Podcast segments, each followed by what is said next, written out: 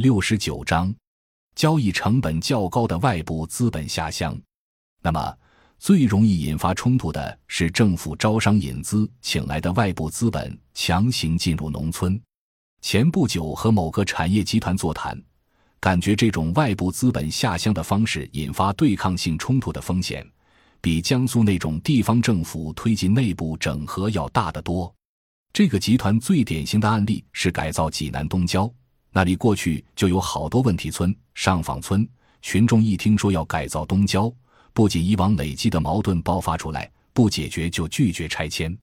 而且没有矛盾的老百姓都忙着房顶上加层、盖小棚，好等到以后跟企业交易出更好的获利条件，这样双方的利益根本上是对立的，凭空增大了很多城市化占地的交易费用。其中也有个比较聪明的做法，是利用原来的社区企业，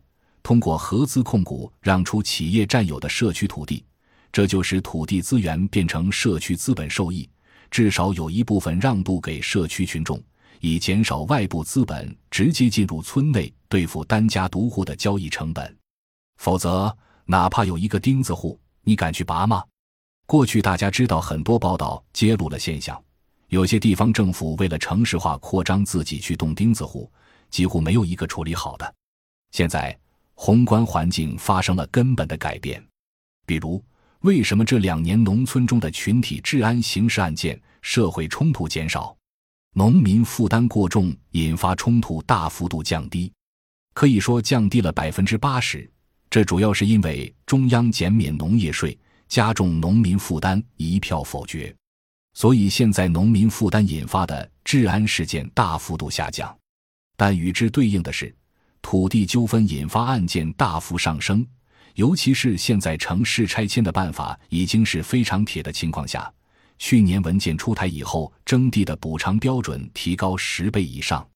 这些宏观条件变化，就导致外部的产业资本要想进入分散农户占有土地产权的社区。其交易费用大幅上升，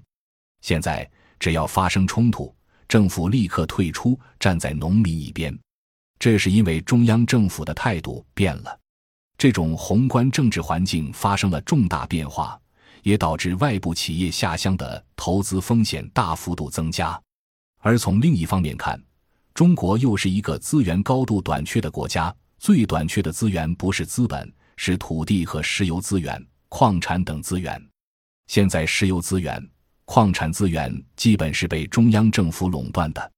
那些还没有被垄断的资源，现在贫困地区的政府搞招商引资，吸引分散的民间资本大幅度吸进去，跑马圈水、圈煤，其实质是民间资本的原始积累，就造成了类似复兴矿难这样的问题。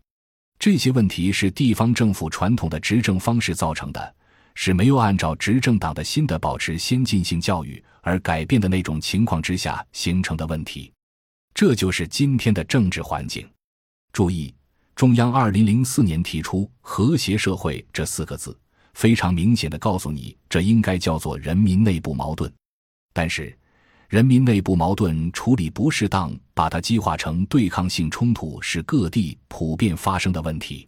今天的中国在产业资本形成之后。它面临的必然的趋势就是产业资本要扩张，但能够直接变现的资源被中央垄断了，没有直接变现的资源在农民分户经营手里。现实问题就是怎么跟农民交易。外部资本想进入乡土社会，凡是成功了的，必然有特殊的办法，而不存在沿用过去的手段就能成功的可能。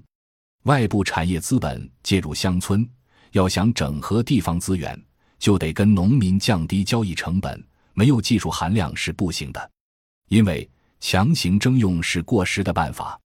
而且，当各地保鲜教育逐步完成的时候，无论哪一个地方政府，当发生社会冲突的时候，都不敢再公开的站在企业一边。尽管让地方政府老老实实站在农民一边，牺牲企业家的利益也不可能。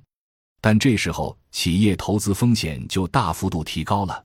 整体上看，中国资本过剩的巨大压力就要出问题了，那就需要搞出另类发展模式来。感谢您的收听，本集已经播讲完毕。喜欢请订阅专辑，关注主播主页更多精彩内容等着你。